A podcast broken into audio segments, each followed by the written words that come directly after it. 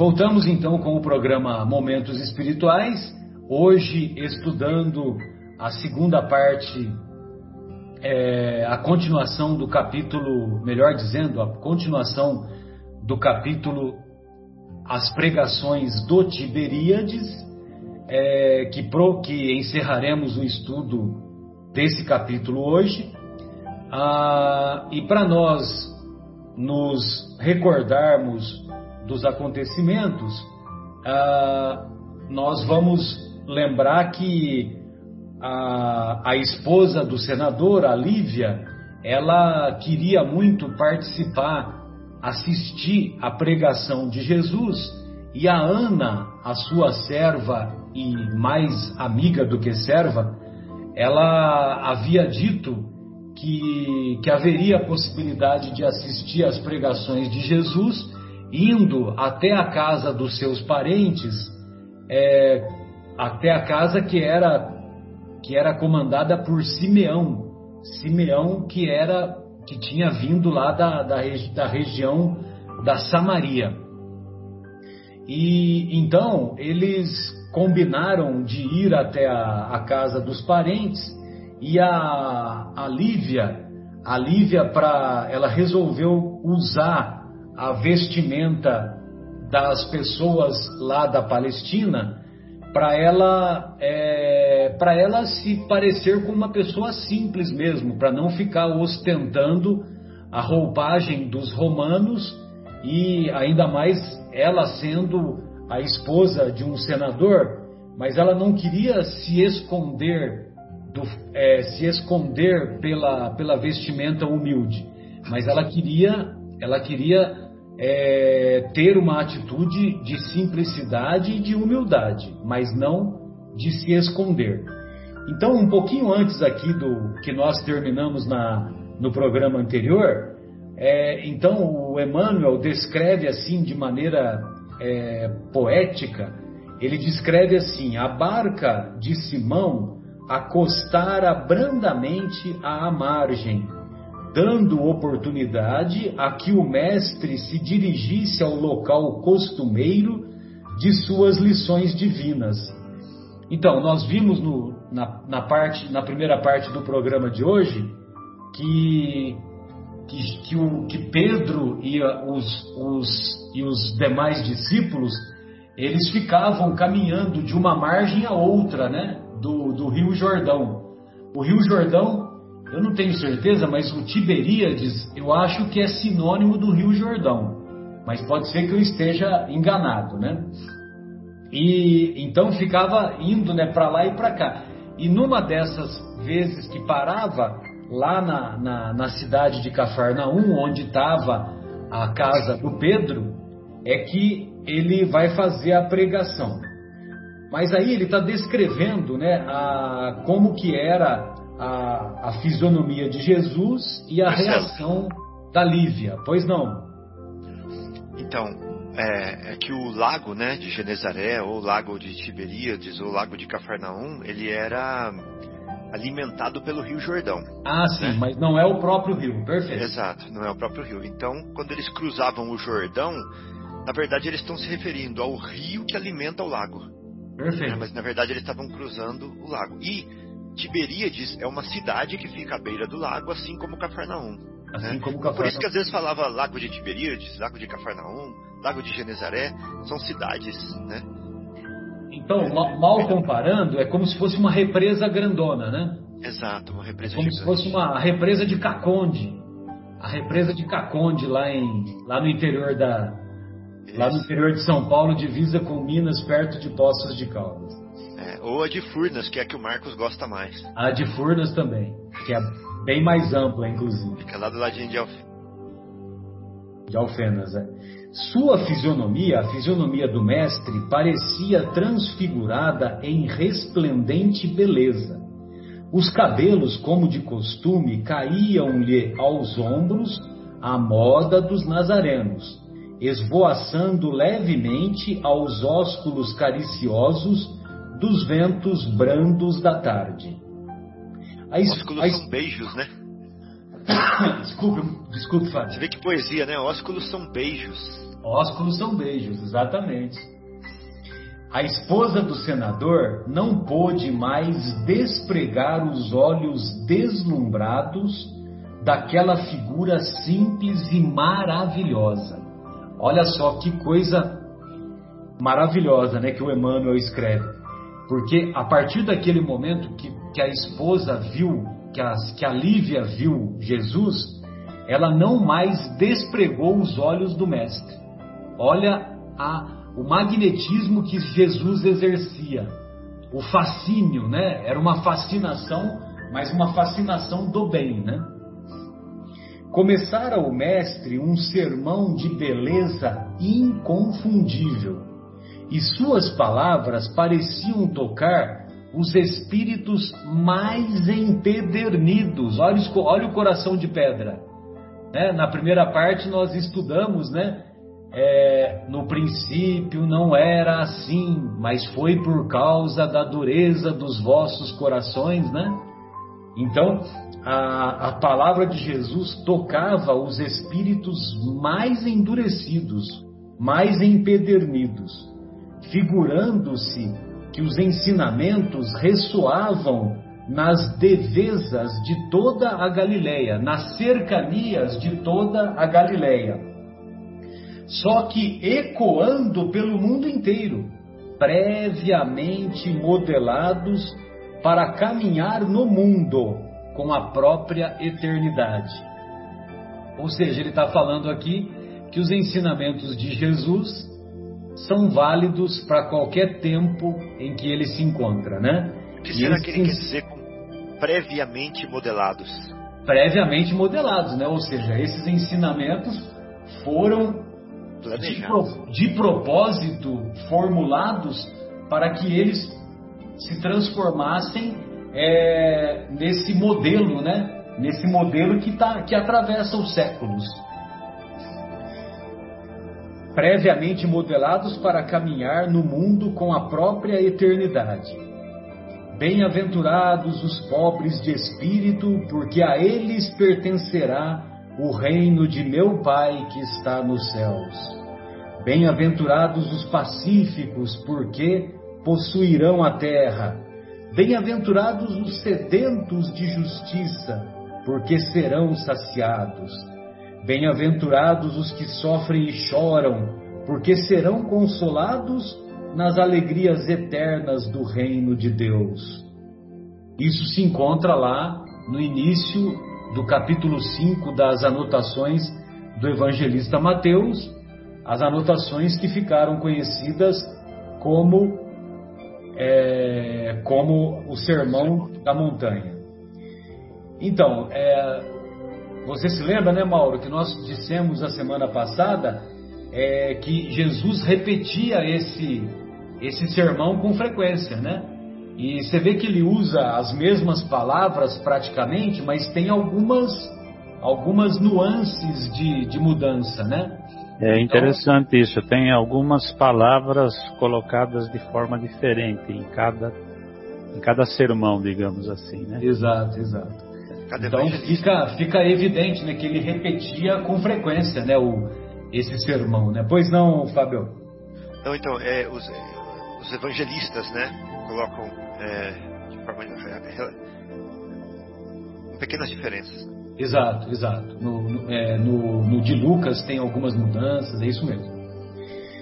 E a sua palavra enérgica e branda disse da misericórdia do Pai Celestial, disse dos bens terrestres e dos bens celestes, disse do valor das inquietações e angústias humanas acrescentando que viera ao mundo não para os mais ricos e mais felizes, mas para consolar os mais pobres e deserdados da sorte. A assembleia heterogênea escutava-o embevecida nos seus transportes de esperança e gozo espiritual. Então ficava todo mundo babando de ver Jesus falando e com todo aquele magnetismo, com toda aquela psicosfera que eu particularmente não tenho a mínima ideia de como seria essa psicosfera tão elevada e tão bela. Uma luz serena e cariciosa parecia vir do Hebron, clarificando a paisagem em tonalidade de opalas e safiras eterizadas. Bem, ele está descrevendo aqui que o crepúsculo estava se aproximando, né? A hora ia adiantada e alguns apóstolos do Senhor resolveram trazer alguns pães aos mais necessitados de alimento. Dois grandes cestos de merenda frugal foram trazidos. Merenda frugal é alimentação à base de frutas.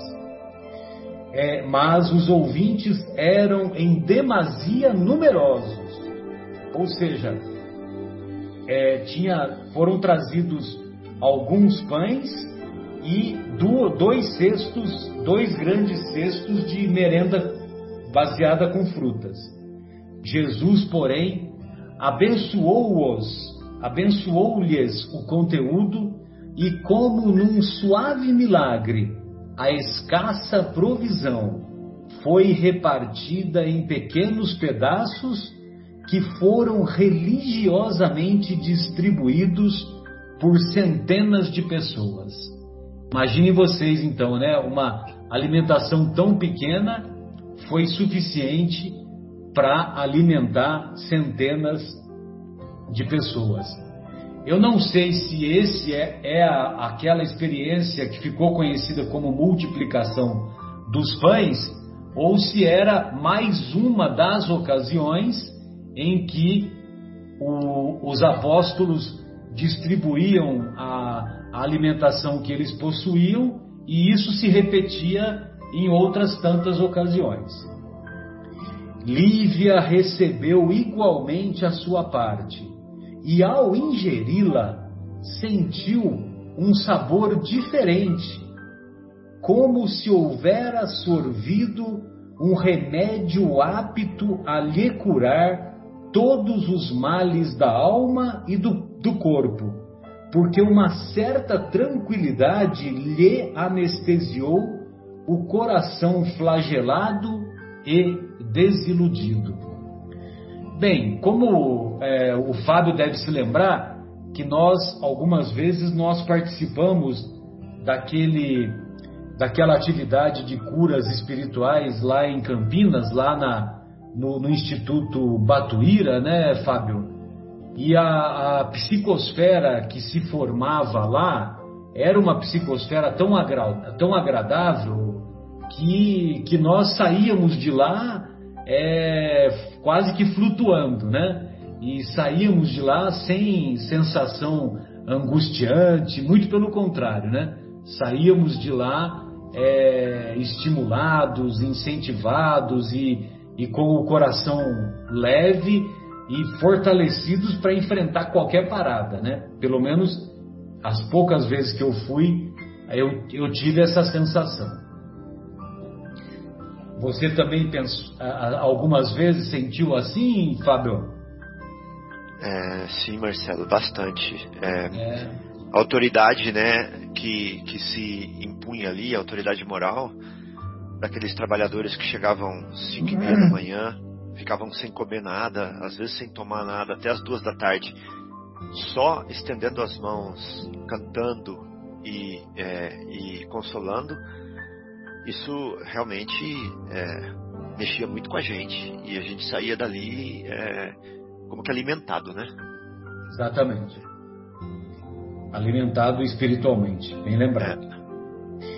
Então, uma certa tranquilidade lhe anestesiou o coração flagelado e desiludido.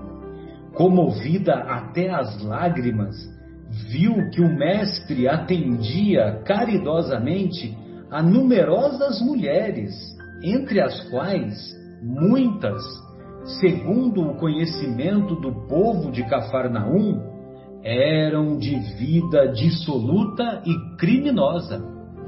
Então o mestre atendia a todas, independente da condição ou da ocupação que elas exerciam. O velho Simeão quis também aproximar-se do Senhor naquela hora memorável da sua passagem pelo planeta. Lívia acompanhou-o automaticamente e em poucos minutos achavam-se ambos diante do Mestre, que os acolheu com o seu generoso e profundo sorriso. Senhor, exclamou respeitosamente o ancião de Samaria, que deverei fazer para entrar um dia no vosso reino? Em verdade te digo, replicou-lhe Jesus carinhosamente, que muitos virão do Ocidente e do Oriente, procurando as portas do céu, mas somente encontrarão o reino de Deus e de sua justiça aqueles que amarem profundamente, acima de todas as coisas da terra, ao nosso Pai que está nos céus, amando o próximo como a si mesmo. Incrível, né? Parece que tem três passagens aqui, né, que a gente conhece. Parece que tem a multiplicação dos pães, parece que tem o sermão da montanha e parece que tem a resposta àquele é, aquela pessoa que pergunta para ele, né, o que, que eu vou fazer para entrar e ele ele fala assim, o que está escrito, como lês? É a parábola do bom samaritano, né? O que é. antecede a parábola do bom samaritano. Exato. Exatamente. E aí ele até pergunta, quem é meu próximo? Daí vem a parábola, né? Isso, isso. E o Simeão era da Samaria, né? É. Esse Simeão era da Samaria. É, outra, uma outra coisinha importante que ele fala aqui, né, no finalzinho dessa frase, ele fala assim, que só vai entrar no reino de Deus, né? acima, quem amar o Pai acima de todas as coisas da terra, né? Amar o nosso Pai que está no céu, amando o próximo como a si mesmo. Como ele, como se alguém perguntasse para ele, mas como é que eu posso amar a Deus? E ele fala assim, amando o próximo como a si mesmo, né? Então, se ama a Deus amando ao próximo como a si mesmo. Bem lembrado, bem lembrado, Mauro. E que coisa, né? Que é, quando ele fala assim, amor, amar profundamente, parece que esclarece a gente, né? Que, que não, não é um amor superficial, né? Tem que ser amor para valer mesmo, né? É, profundamente. Colocar e, e ama, amar as coisas é, acima de todas as coisas da terra é significa uh, significa colocar as coisas espirituais muito acima das coisas materiais. E é também, até se a gente for pensar, vencer a morte. Exato. É, é vencer a morte, porque quando você ama a Deus acima de tudo que está na terra,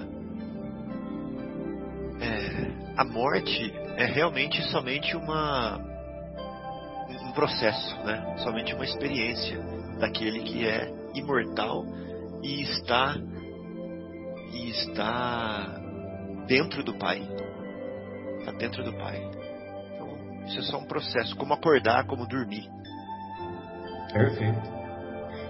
É, só, só para eu não me perder aqui, é, eu, eu tenho mais uma página para ler, né? Daquelas que eu mandei, certo?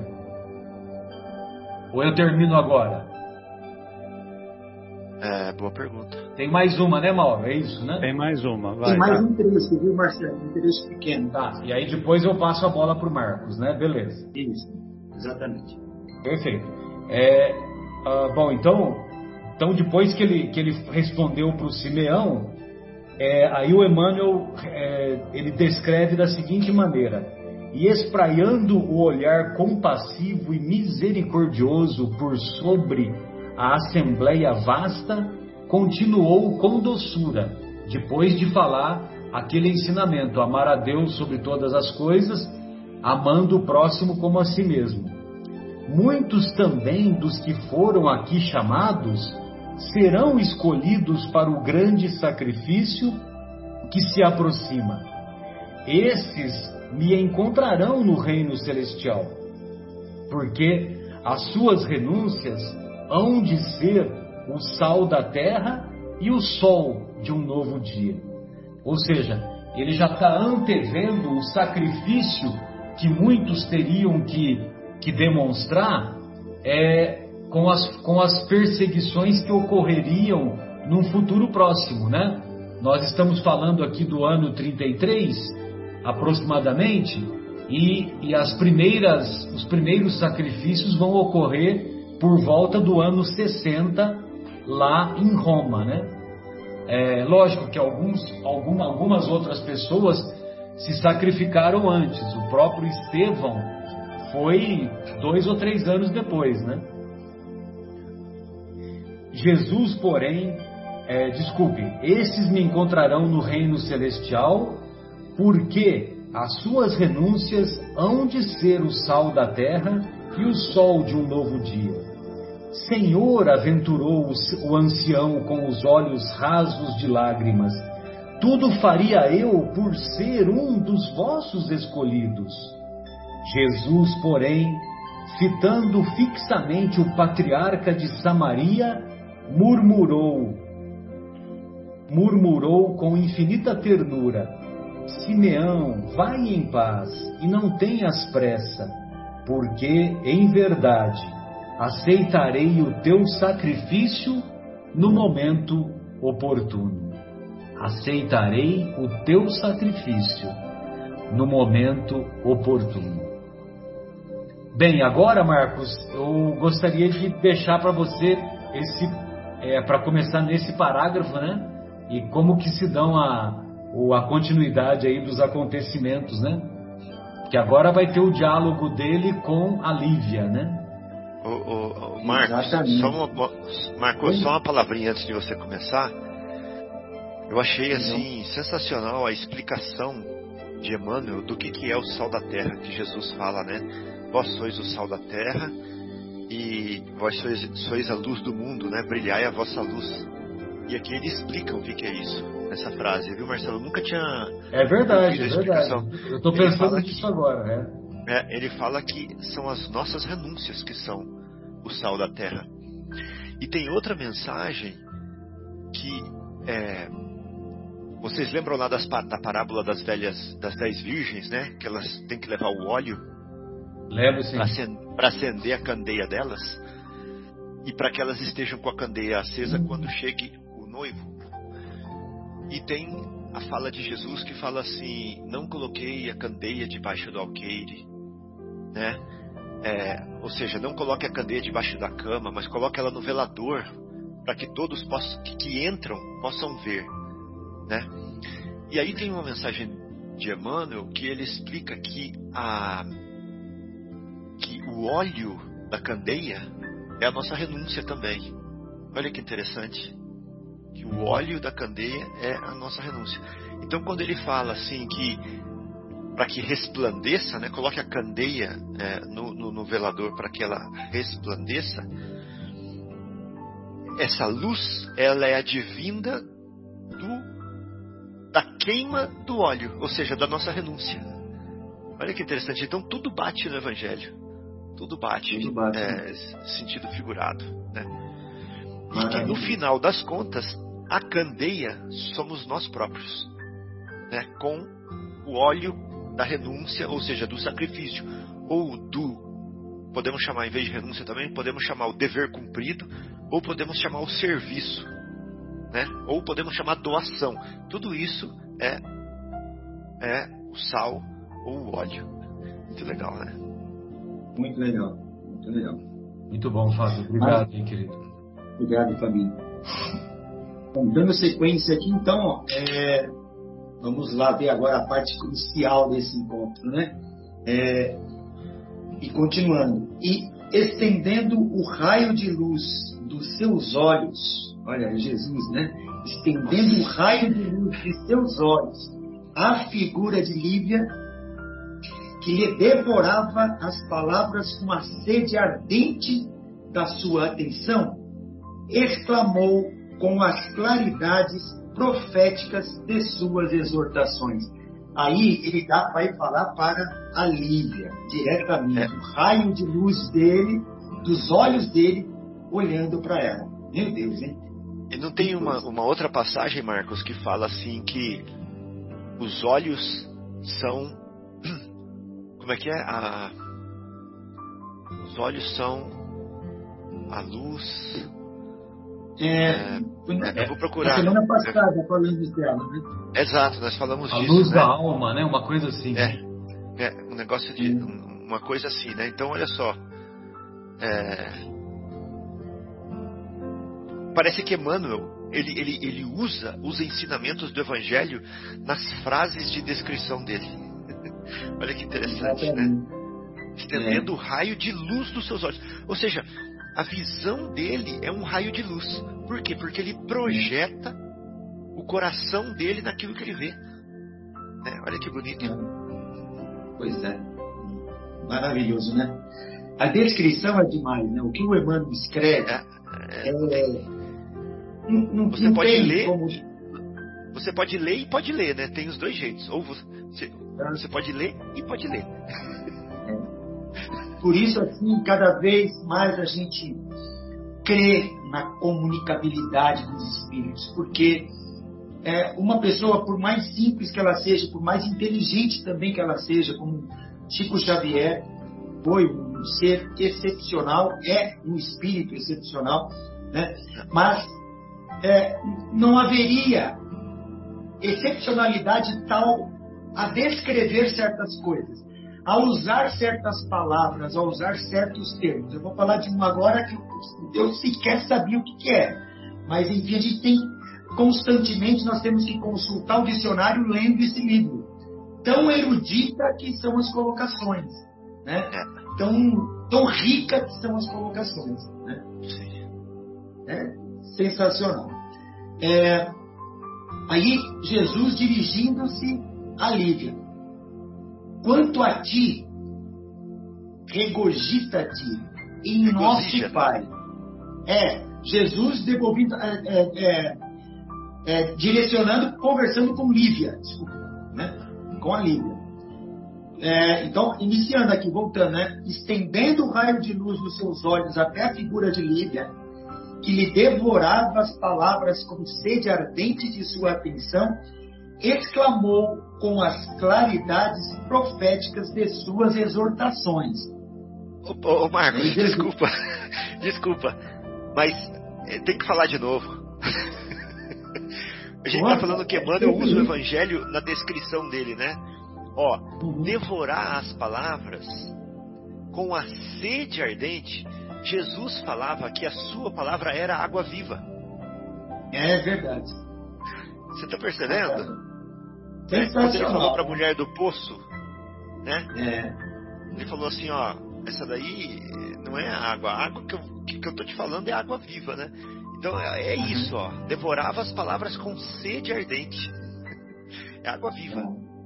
Querendo beber dessa água de Cristo, né? Aham, isso. É, então ele se dirige a Líbia. Quanto a ti, regogita-te em nosso Pai. Regozija-te Regozija-te. Regozija-te, desculpa. Regozija-te em nosso Pai, porque as minhas palavras e ensinamentos te tocaram para sempre, coração. Ai, Deus. E ele sabe o que aconteceu dentro dela. Com certeza. É interessante, né? Para sempre, coração. Estamos interrompendo muito você, Marco, mas desculpa. Não, imagina. Maravilhoso. Quando, quando fala assim que ele exclamou com claridades proféticas as suas exortações, né? É, eu tenho, tenho impressão, não, tenho a certeza que quando Cristo olha para a pessoa, ele lê a ficha completa do sujeito, né? Com Como certeza. naquela passagem lá do jovem rico, né? Que o jovem rico pergunta para ele: O que, que eu faço para entrar no reino dos céus, né? Aí Jesus fala: Você tem que fazer isso, isso, isso. Aí ele fala assim: Mas eu faço tudo isso já, né? Aí Jesus fala para ele: Então você vende tudo que você tem e me segue. Porque ele leu na ficha do sujeito lá que o que prendia a evolução espiritual dele era o apego às coisas materiais, né? É a mesma coisa com a Lívia aqui, né? Ele olha a Lívia e fala, olha, aguenta a barra aí que, que vai chegar a tua hora, né?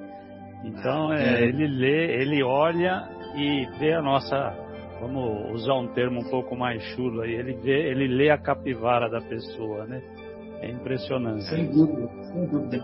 Mas eu acho que eu vou até mais além. Ele, claro, ele sabia que a Lívia iria lá. Então é mais, é antes ainda.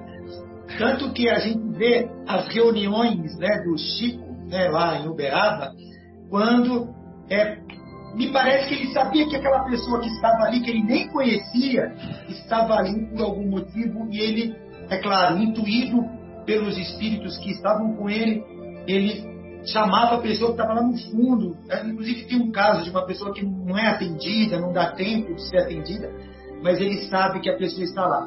Então, da mesma forma, acho que quando Lívia pensa em ir ao mestre, o mestre já estava sabendo, opa, essa pessoa virá até mim. Então, você vê que eu acredito assim, então é o poder do amor que ele tem dentro de si. E se fosse no dia de hoje, Marcos, ele ia falar assim: Querida Lívia, pode esperar, a sua hora vai chegar. Pois é.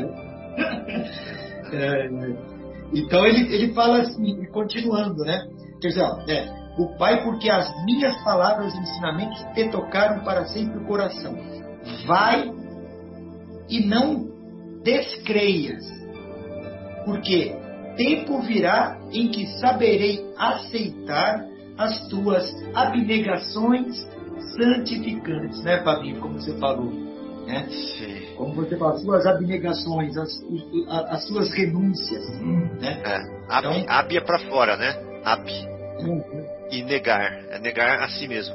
E ela falou a mesma Exatamente. coisa para o Simeão, né? Ele falou assim, ó. Não, não, não é a mesma coisa, não. Tem não. diferença. é isso que é, você ia falar, ele, né? É, para um ele falou assim: aceitarei o teu sacrifício né, no momento uhum. oportuno. E para ela ele fala assim: aceitarei a tua abnegação. Não, ele falou saberei aceitar. Uhum. Olha o saberei, saberei aceitar. Porque ela, ela não precisava fazer o que ela fará. Perfeito. Eu não tinha Entendeu? captado isso. É, ela não precisava fazer o que ela fará.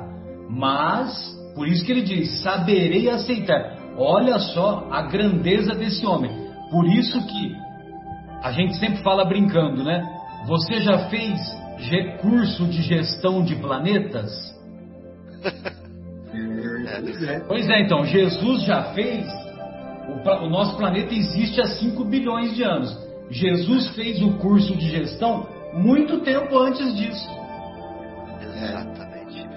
O Marcelo, é, brincadeira, esse homem nisso, é né? brincadeira, entendeu? É, esse homem não existe. Agora você. Não, e, e ele conclui e fala assim: a, a, a, abnegações santificantes. Porque na verdade ela fez um programa de recuperação do Emmanuel, né? Essa Lívia. E Jesus Sim. falou assim: olha, se a gente pudesse ver a boquinha dele, ele ia estar tá assim, né? Ó puxa vida, né? eu saberei aceitar essa abnegação sua aí. Né?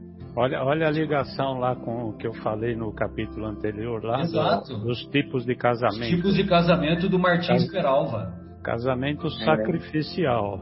Exato. Sacrificial, Marcos. Que é em função do crescimento espiritual do companheiro. Um cônjuge, um cônjuge pelo outro, porque pode acontecer o contrário também, né, lógico. Claro. Sim, e ela, sim. nesse momento, quando ela fez esse sacrifício por, por, por Públio, né? Ela nem imaginava que o Marcelo, o Mauro, o Marcos, o Fábio e, as, e, os ouvintes do programa de rádio iam estar estudando isso e aprendendo com ela, né? E aprendendo com ela, exatamente. É. Verdade, verdade.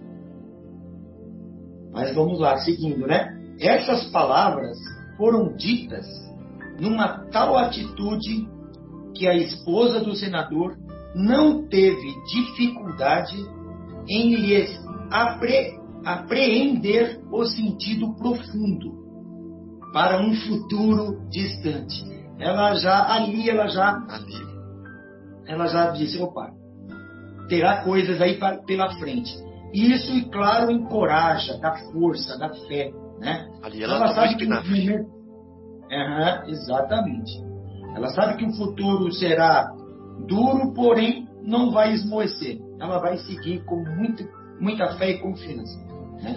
E, e esse Teve ali uma injeção do próprio Cristo.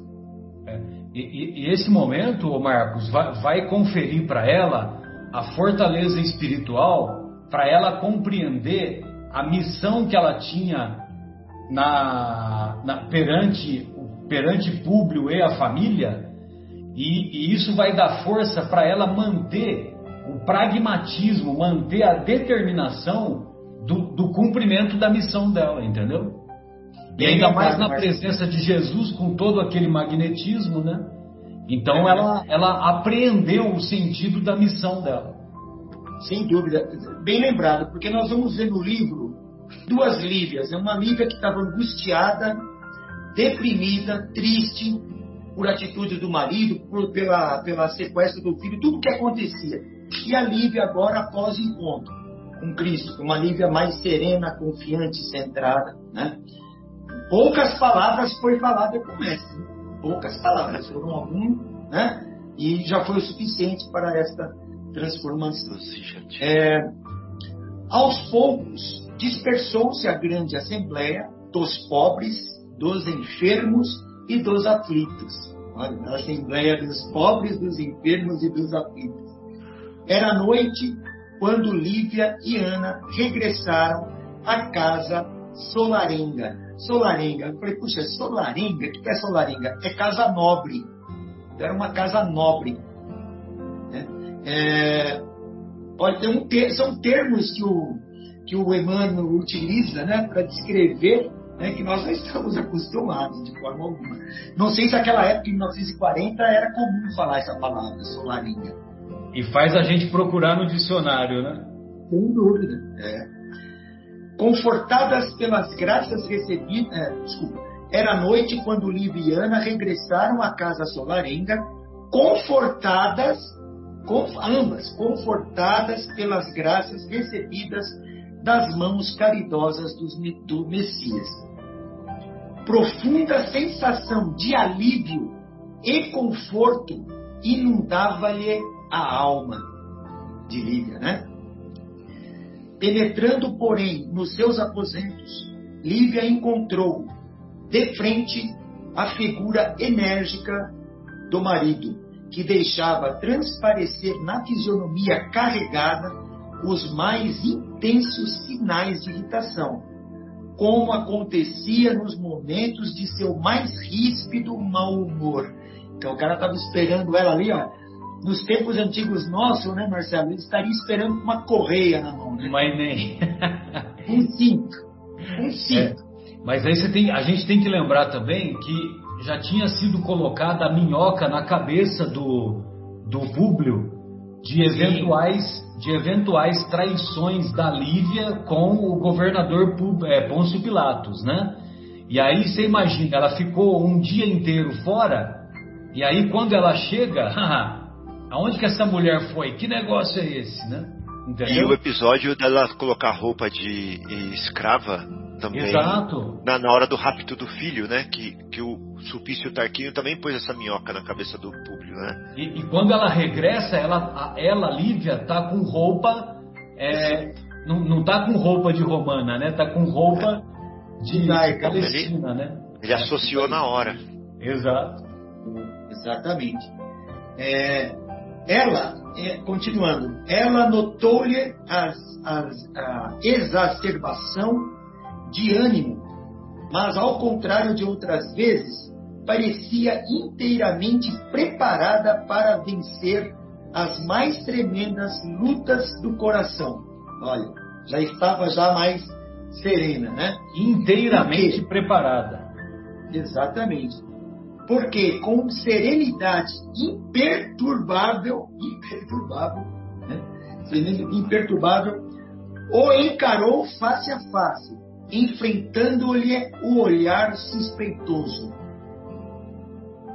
Afigurava-se-lhe que a, a flor de eterna paz espiritual lhe desabrochara no íntimo, ao suave calor das palavras do Cristo, porquanto lhe parecia haver atingido o terreno até então desconhecido de serenidade estranha e superior.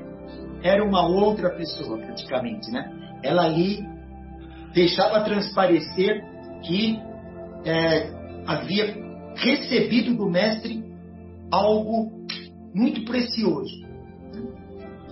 Depois de fitá-la de alto a baixo, né, depois de olhá-la a alto a baixo, com seu olhar duro e inquiridor, exclamou Públio, mal sopitando a cólera incompreensível. Então, o que é isso? Sopitar então, é acalmar, abrandar. Ah, perfeito. Muito obrigado, Marcelo. É, uh, mal sopitando, né? mal acalmando a cólera. Então ele não fazia nem questão de acalmar. Ele estava querendo é demonstrar a sua, a sua cólera, a sua raiva. Né? Então, o que, que, é isso? Né? É, pergunta ele. Que poderosas razões levariam a senhora a ausentar-se de casa em horas tão impróprias para mães de família, para as mães de família? Públio respondeu com humildade, estranhando aquele tratamento cerimonioso. Por mais que buscasse comunicar-te minha resolução de sair tarde hoje, fugiste sempre. É, ah, na tarde de hoje, exato, obrigado. Fugiste sempre da minha presença, esquivando-te a minha consulta, e eu necessitava procurar o Messias de Nazaré, de modo a acalmar meu coração desventurado.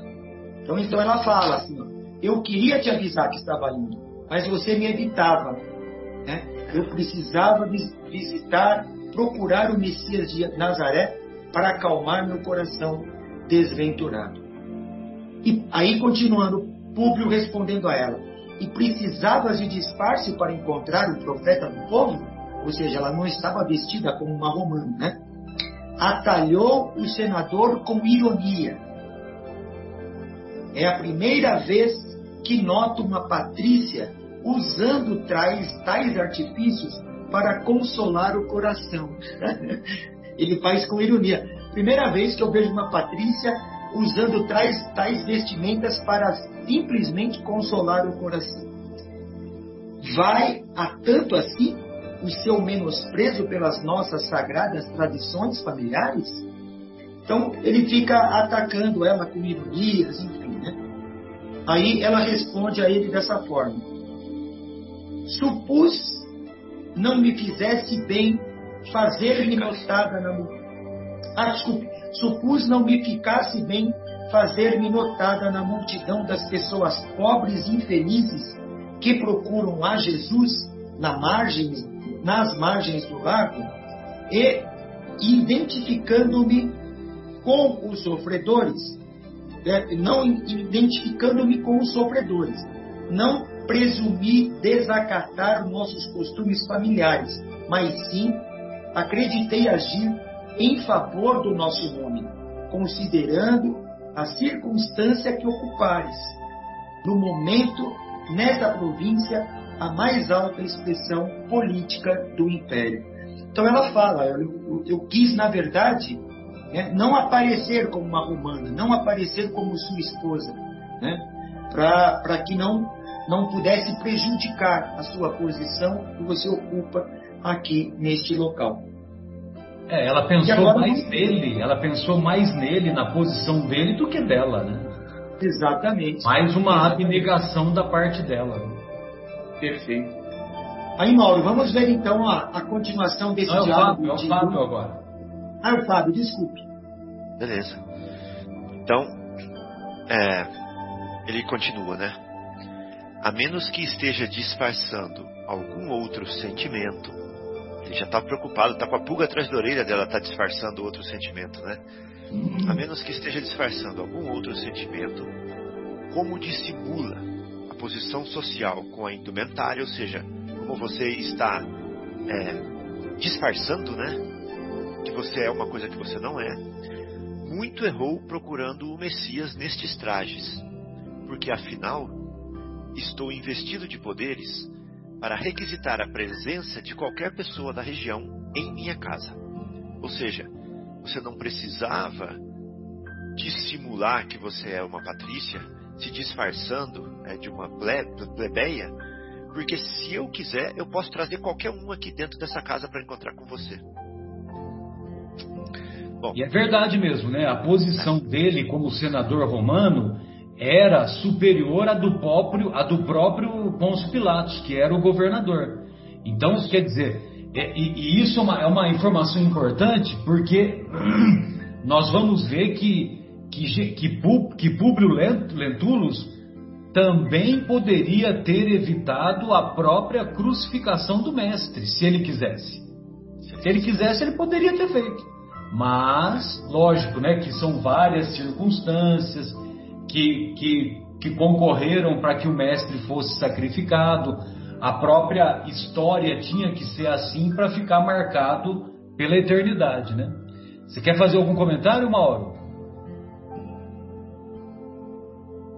Não, acho que ele está fazendo só, só queria, com a mão me. Me, me, ocorreu uma coisa agora na leitura que vocês estão fazendo. Pois não. Porque, porque nós temos uma tendência de achar que, que Públio Lentulus era uma pessoa má, que Públio Lentulus tinha, tinha um monte de defeito, como evidentemente tinha, como todos nós temos, né? E talvez o principal fosse o orgulho. Sim. Mas, mas a gente nota uma coisa, imagina numa situação, não vamos nem falar dois mil anos atrás, mas numa situação atual, que uma pessoa tivesse tanta caraminhola na cabeça que nem colocaram na dele, né? E depois uma série de, de situações que vão acontecendo, como aquela de ela estar com um traje é, de, de, de plebeia quando o filho foi sequestrado, que a, o Sulpício coloca isso na cabeça dele. Agora ele vê a esposa chegando depois de, do, de um dia e um dia e alguma coisa com aqueles mesmos trajes que foram induzidos a ele imaginar que a esposa tivesse envolvida no, no sequestro do menino, né? Na traição com o Pôncio Pilatos. Se ele não tivesse uh, o germe da, da nobreza espiritual em andamento no coração dele, provavelmente ele teria reagido de uma forma muito mais violenta, porque a gente sabe que naquela época, né, e até não muito, é, e até pouco, né, até recentemente, a mulher era tratada como um simples objeto, né? E Públio, ele releva uma série de coisas na Lívia, né? Apesar dele estar magoado, dele estar sofrendo, de ter tudo aquilo na cabeça dele, ele até agora não trata a Lívia com violência de forma alguma, né? O que dá a transparecer que ele já era um espírito em preparação para a evolução, apesar de todo o contexto em que ele estava envolvido, né? Então isso me ocorreu agora, achei é, interessante colocar. É, isso mesmo, Mauro. Muito bom. É, então, veja bem, um pouquinho antes, a Lívia falou para ele, né, que ela está ciente que ele ocupa no momento, nesta província, a mais alta expressão da política do império. Ela falou isso para ele. Sim. E aí, no parágrafo seguinte, ele fala que ele está investido de poderes para requisitar a presença de qualquer pessoa na casa dele, da região. Né? Aí a Lívia vai mostrar para ele o que, que é poder. Né? A Lívia fala assim, ó. Mas Jesus deve estar para nós muito acima dos poderes humanos que sabemos tão precários por vezes. Aonde está Roma hoje, né? Aonde está a Grécia antiga ou a Bom, que sabemos muito precários por vezes. Acho que a cura da nossa filhinha, diante da qual todos nossos recursos foram impotentes, é o bastante para fazê-lo credor de nossa gratidão imperecível. Aí a resposta dele: ignorava que a sua organização mental fosse tão frágil em face dos sucessos do mestre de Nazaré, aqui em Cafarnaum. Ele continuou asperamente: A cura de nossa filha? Como assegurar uma coisa que a sua argumentação pessoal não pode provar com os dados positivos você não pode provar que foi ele que curou a nossa filha. E ainda que esse homem, revestido de forças divinas, para o espírito simples e ignorante dos pescadores galileus, tivesse operado essa cura com a sua intervenção sobrenatural, vindo a este mundo da parte dos deuses, poderíamos chamar-lhe impiedoso e cruel, sarando uma menina enferma de tantos anos e permitindo que os gênios do mal e da perversidade nos arrebatassem o filhinho sadio e carinhoso, em cuja fronte colocava minha ternura de pai, todo um futuro brilhante e promissor. Bom, então, Lívia, se você acha que Jesus é capaz de curar, foi capaz de curar a nossa filha, por que ele permitiu o sequestro do nosso filho? Essa é a argumentação do cérebro. Do cérebro. Vamos ver a resposta do coração agora. Vamos lá, coração, bem lembrado. É? Boa figura, boa figura. Isso. E a, a resposta do coração já é dura, hein? Nossa senhora, é de arrepiar. Cala-te, Públio. Essa é a resposta do coração. Cala-te, Públio. Revidou ela, tomada de uma força superior que lhe conservava toda a serenidade do coração. Aí a resposta do coração. Recorda-te que os deuses podem humilhar-nos com dureza a vaidade e o orgulho absurdos. Públio, pode ser que essa seja uma lição para a vaidade e para o orgulho absurdo. Se Jesus de Nazaré nos curou a filha bem-amada, que apertávamos nos braços frágeis contra os poderes imensos da morte, podia permitir que fôssemos tocados no mais sagrado sentimento de nossa alma, com o incompreensível desaparecimento do nosso Marcos, para que nos sentíssemos inclinados à piedade e à comiseração pelos nossos semelhantes, e não mais pelo vaidade e orgulho, como temos sido até agora. É. Incrível, né? E mais uma vez, Fábio, é, esse diálogo demonstra é, aquele encontro do, do, do, senador com o mestre, que quando ele chega em casa, ele não conta o relato ipsis literis como ocorreu para a Lívia, né? Ele contou superficialmente, mas ele não contou que ele ficou ajoelhado, ele não contou que ele ficou, que ele não conseguiu articular nenhuma palavra. É. Quer dizer, só isso já bastava, né? É. Para ele aceitar que foi a intervenção do mestre, né? E como ele se recusou, aí veio a aprovação da, do rapto do Marcos. Talvez, se ele tivesse tido uma outra conduta, talvez no momento, no momento é, do rapto teria ocorrido uma intervenção que, que pudesse evitar o rapto, né? Exatamente. Ou seja, ele, ele praticamente é, ele praticamente fechou as portas à misericórdia. Isso. Ali. É que você falou em outros, em outros é. programas, é isso mesmo. Fechou as portas à misericórdia. Então não sobrou é, outro caminho senão a reação às ações dele.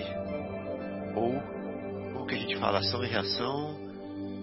Qual outra forma de falar isso mesmo? É, causa e efeito, né? Causa e efeito. É. Exato. Bom, só, só rapidamente, Fábio, falei, aí, falei. aí eu, eu, confirmo a, um, um, pouquinho aquela reflexão que eu fiz anterior, né?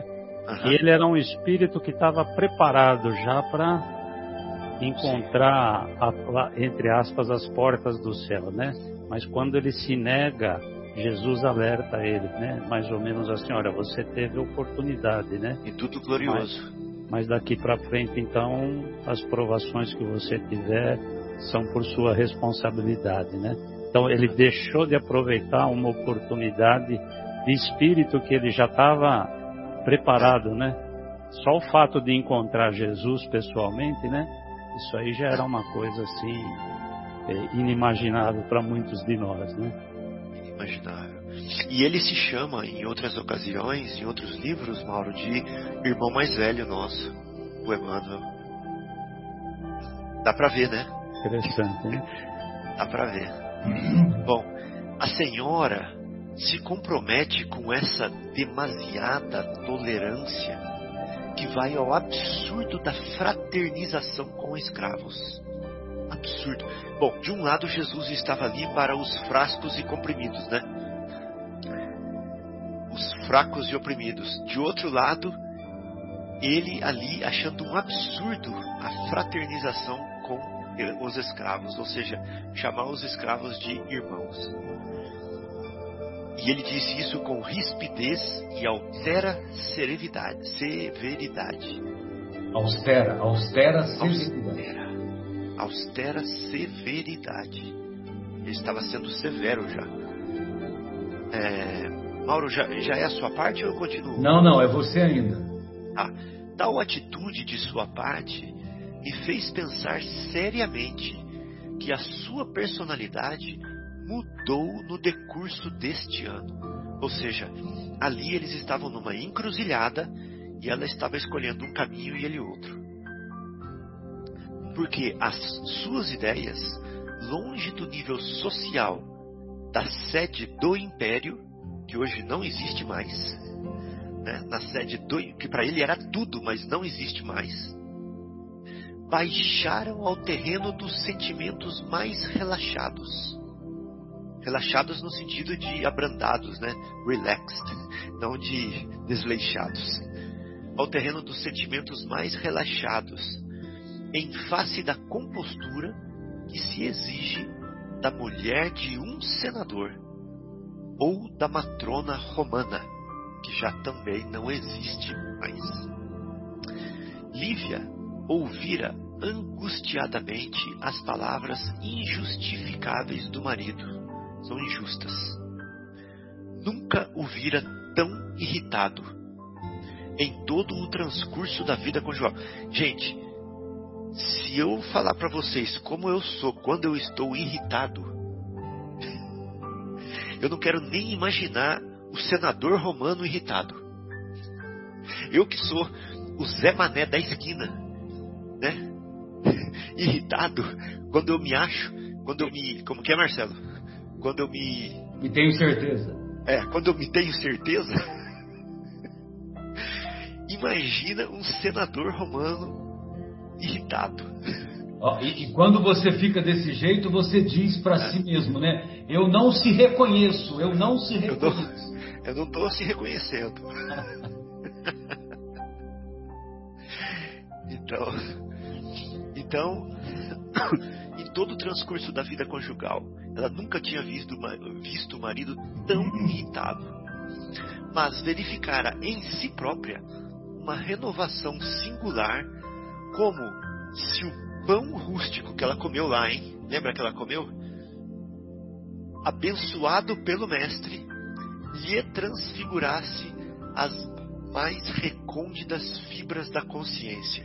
Então, vale a pena a gente explicar aqui que o pão não foi uma coisa milagrosa que é, fez uma mágica dentro dela e que lhe é, transfigurou as fibras recônditas da consciência. Nós temos que entender que a Lívia é um espírito da escala hierárquica daqueles que trabalham com o mestre, né, na esfera dele, e que ela, ao toque suave daquela experiência, naquela oportunidade, despertou a consciência do Espírito glorioso dela, ali dentro da carne. Né? Então, ela se despertou ali. Seus olhos se enchiam de lágrimas, não por um orgulho ferido ou pela ingratidão que aquelas admoestações injustas revelavam. Olha só, ela não se sentiu ferida, ela não se sentiu humilhada, ela não se sentiu dolorida pela, pela rispidez das palavras dele.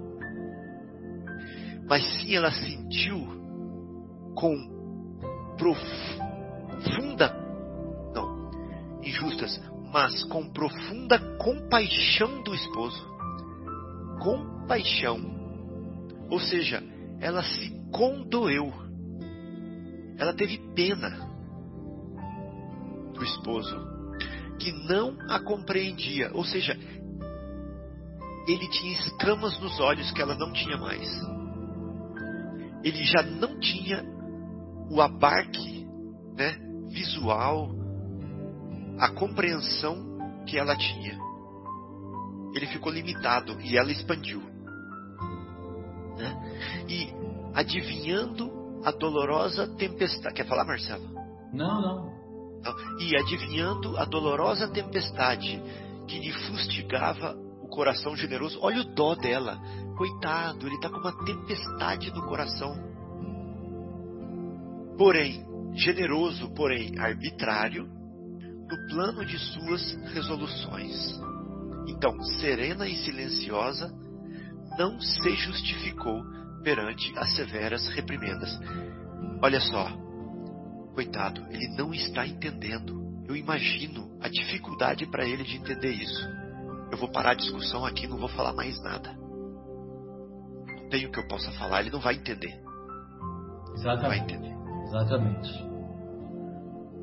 E ela estava pacificada, né? Que ela havia comido o pão do mestre. Uhum. Ela estava enluarada, ela estava é, inspirada, iluminada.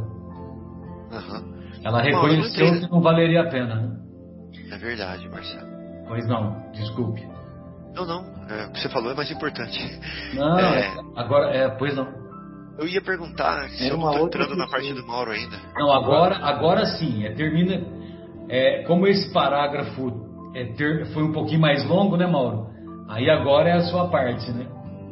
Então, é, vamos lá, então, continuando aqui, o, o Públio percebe que aquele, aquele diálogo tinha que parar, né? Então, está tá relatado assim por Emmanuel. Foi quando, então, compreendendo que aquele atrito não deveria prosseguir, dirigiu-se o senador para a porta de saída do apartamento, abrindo-a com estrépito a exclamar: Jamais fiz uma viagem tão penosa e tão infeliz. Gênios malditos parecem presidir as minhas atividades na Palestina, porque se curei uma filha, perdi um filhinho no desconhecido e começo a perder a mulher no abismos das irreflexões e incoerência. Acabei, acabarei também perdendo-me para sempre. Ou seja, ele, ele no íntimo dele, né? Ele sabe que ele está fazendo uma coisa, é, digamos, indevida por não aceitar Jesus, né?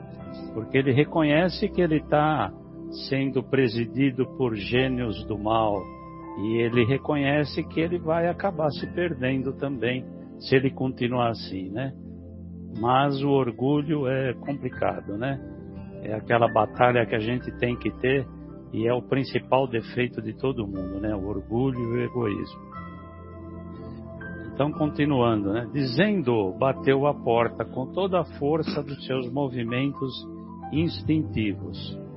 Encaminhou-se ao gabinete, enquanto a esposa, de coração genuflexo, dirigia o pensamento para aquele Jesus carinhoso e terno, que veio ao mundo para salvar todos os pecadores.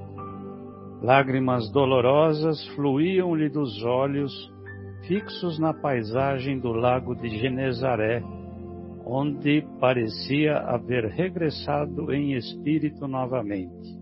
Olha o poder do pensamento, né? Lá estava o Mestre, em atitude doce de prece, cravado, cravando nas estrelas do céu os olhos fulgurantes. Figurou-se-lhe que Jesus também denotara a presença naquela, naquela hora sombria da noite. Essa palavra figurou-se-lhe, às vezes dá uma impressão errônea para a gente, mas se a gente lá olhar no, no dicionário, figurou-se-lhe é uma ação que representa qualquer coisa de forma visível. Então, quando quando a Lívia pensa nele, ele como se aparece para ele e eles começam a conversar. Aí eu, eu lembro uma passagem lá do Evangelho, que eu não vou saber de qual evangelista que, que relata isso, mas a gente vai se lembrar que Jesus fala que é, para a gente, alguma coisa assim, eu não me lembro exatamente, mas ele fala que a gente não deve se desesperar, porque ele vai estar sempre ao nosso lado.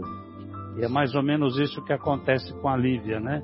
Ela começa a pensar em Jesus e Jesus dialoga mentalmente com ela, aparece, é, aparece de forma visível para ela, né? Esse é o sentido da palavra, da palavra figurou-se-lhe. Então eu vou reler esse trechinho mais uma vez. Figurou-se-lhe que Jesus também lhe notara a presença naquela hora sombria da noite. Ou seja, quando nós estivermos numa hora sombria da nossa noite, que pode ser durante o dia, né? Se a gente elevar o pensamento a Jesus, ele, ele vai entrar em contato conosco, né? Sim. Então, por que desviar? Eh, eu vou ter que ler de novo aqui para não perder. Figurou-se-lhe que Jesus também lhe notara a presença naquela hora sombria da noite, porque desviara o olhar fulgido do firmamento constelatado, constelado, e estendia-lhe os braços compassivos e misericordiosa, exclamando com infinita doçura: Filha, deixa que chorem os teus olhos as imperfeições da alma que o nosso Pai destinou para a tua alma gêmea não esperes desse mundo mais que lágrimas e padecimentos, porque é na dor que os corações se lucificam para o céu. Olha, olha que, que bonito isso, né? Se iluminam para o céu. É. Tem que pensar bastante nisso, né? Só como curiosidade, essa palavra lucificam, ela não existe no dicionário. Esse verbo lucificar não existe. O que existe é Lucífero, né, Marcelo, que é um mestre na língua portuguesa, que significa aquele que traz a luz, aquele que ilumina. É, só uma curiosidade. Então, ele usa essa palavra lucificam, provavelmente era alguma palavra que eles usavam na época, né? E que hoje a gente não usa mais, mas que significa de qualquer forma iluminam é, continuando, então, um momento chegará em que te sentirás no cume das aflições. Ou seja, ele já está preparando a Lívia, né? Mas não do. Mauro. Oi. Você lembra? Isso aqui lembra alguma coisa? Olha só, é na dor que os corações se lucificam para o céu. Isso lembra alguma coisa que nós comentamos hoje já? Olha só. Você lembra dor, renúncia, sacrifício, abnegação é óleo da candeia, é o sal da terra. Interessante, né? Tudo se conecta, né? Tudo se conecta. Então, voltando, é, um momento chegará em que sentirás no acume das aflições, mas não duvides da minha misericórdia, porque no momento oportuno, quando todos te desprezarem, eu te chamarei para o meu reino de divinas esperanças, onde poderás aguardar teu esposo no curso incessante dos séculos. É. Olha o planejamento aí, nós estamos sempre juntos, né? Então, você vai um pouco antes, mas você vai aguardar ele aí, que tá, tá no planejamento divino, né? Esse Jesus é surpreendente. É. O Pai destinou para a alma gêmea da tua. É. Olha o sacrifício, né? De novo aí. O casamento sacrificial. Parece-lhe que o mestre. Pareceu-lhe. Pareceu-lhe que o mestre continuaria a embalar-lhe o coração com suaves e carinhosas promessas de bem-aventurança. Mas um ruído qualquer a separara daquela visão de luz e de felicidades indefiníveis. Ou seja, alguma coisa quebrou aquela ligação que ele tinha com o mestre naquele momento, um ruído qualquer, né? Quebrara-se o quadro de sua recordação espiritual, como se feito de tenuíssimas filigranas. Todavia, a esposa do senador compreendeu que não fora vítima de uma perturbação alucinatória e guardou com amor no âmago do coração as doces palavras do Messias. E enquanto despia os trajes galileus, a fim de retomar o curso das suas obrigações domésticas, de alma límpida e consolada, parecia ainda lobrigar o vulto sereno do amado e do vulto sereno e amado do Senhor nas eminências verdejantes das margens do Tiberíades, através da neblina suave que lhe embaciava os olhos úmidos de prantos, eh, os olhos úmidos de pranto. Lobrigar significa é, perceber, perceber, apreender. Entre, entrever, enxergar, né? Perfeito. Então é isso, ela, ela lembra, ela nas suas eminências vertejantes às margens do Tiberíades, né? Ela ela entrevia a imagem de Jesus, dialogou com Jesus, e aí num determinado momento aquela imagem se desvaneceu por uma interrupção qualquer que ela teve, né? Então a gente então... vê que a, a alma pura e límpida que ela tinha permitia para ela que ela ela tivesse esse encontro espiritual com Jesus, né? Como se dizer a todos nós, né?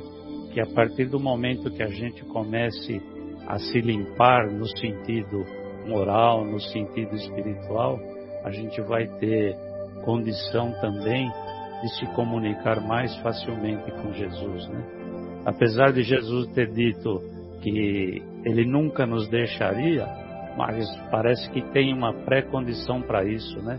Nós temos que estar limpos de coração para poder acessar essa porta com Ele. Né? Exatamente. Então quer dizer, Mauro, que não foi uma perturbação alucinatória. Foi, ela regressou em, em espírito. É, essas são as palavras que Emmanuel usa. Ela regressou realmente em espírito. Como você falou, condição que nós podemos chegar algum dia também. Sempre, sempre acessar Jesus que está acessível a nós, né? É isso. Muito lindo. Bem, amigos, como o nosso horário já até se estendeu um pouquinho, então eu quero agradecer a, as reflexões e a generosidade dos amigos que tanto contribuíram para esse programa e nos despedimos até a próxima semana, quando daremos continuidade e iniciaremos o capítulo oitavo no grande dia do Calvário. Capítulo oitavo da primeira parte. Um grande abraço e até a próxima.